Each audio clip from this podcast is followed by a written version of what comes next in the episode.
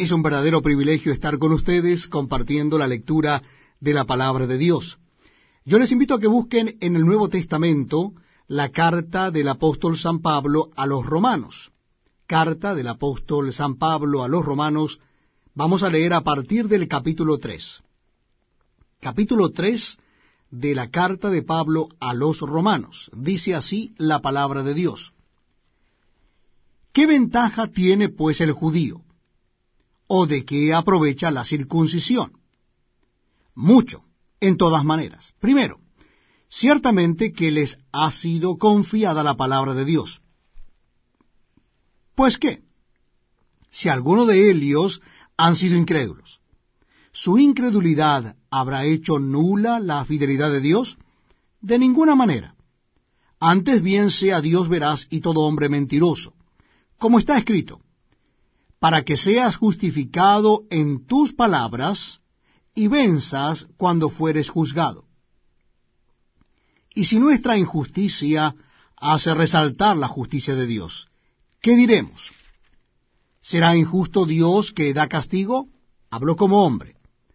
En ninguna manera. De otro modo, ¿cómo juzgaría Dios al mundo? Pero si por mi mentira la verdad de Dios abundó para su gloria. ¿Por qué aún soy juzgado como pecador? ¿Y por qué no decir, como se nos calumnia y como algunos cuya condenación es justa afirman que nosotros decimos, hagamos males para que vengan bienes? ¿Qué pues? ¿Somos nosotros mejores que ellos? En ninguna manera. Pues ya hemos acusado a judíos y a gentiles que todos están bajo pecado. Como está escrito, no hay justo ni aun uno, no hay quien entienda, no hay quien busque a Dios. Todos se desviaron, a una se hicieron inútiles. No hay quien haga lo bueno, no hay ni siquiera uno. Sepulcro abierto es su garganta, con su lengua engañan. Veneno de áspides hay debajo de sus labios. Su boca está llena de maldición y de amargura. Sus pies se apresuran para derramar sangre. Quebranto y desventura hay en sus caminos, y no conocieron camino de paz. No hay temor de Dios delante de sus ojos. Pero sabemos que todo lo que la ley dice, lo dice a los que están bajo la ley, para que toda boca se cierre y todo el mundo quede bajo el juicio de Dios ya que por las obras de la ley ningún ser humano será justificado delante de él, porque por medio de la ley es el conocimiento del pecado. Pero ahora, aparte de la ley, se ha manifestado la justicia de Dios, testificada por la ley y por los profetas. La justicia de Dios por medio de la fe en Jesucristo, para todos los que creen en Él, porque no hay diferencia.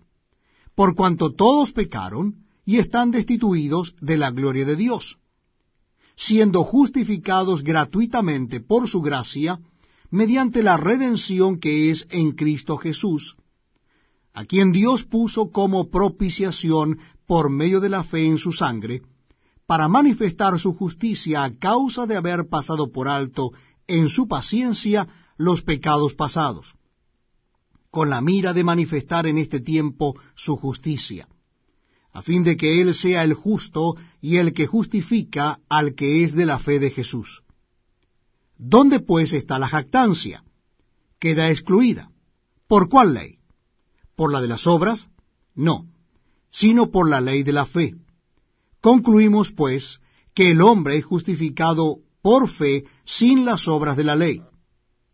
¿Es Dios solamente Dios de los judíos? ¿No es también Dios de los gentiles? ciertamente también de los gentiles. Porque Dios es uno, y Él justificará por la fe a los de la circuncisión, y por medio de la fe a los de la incircuncisión.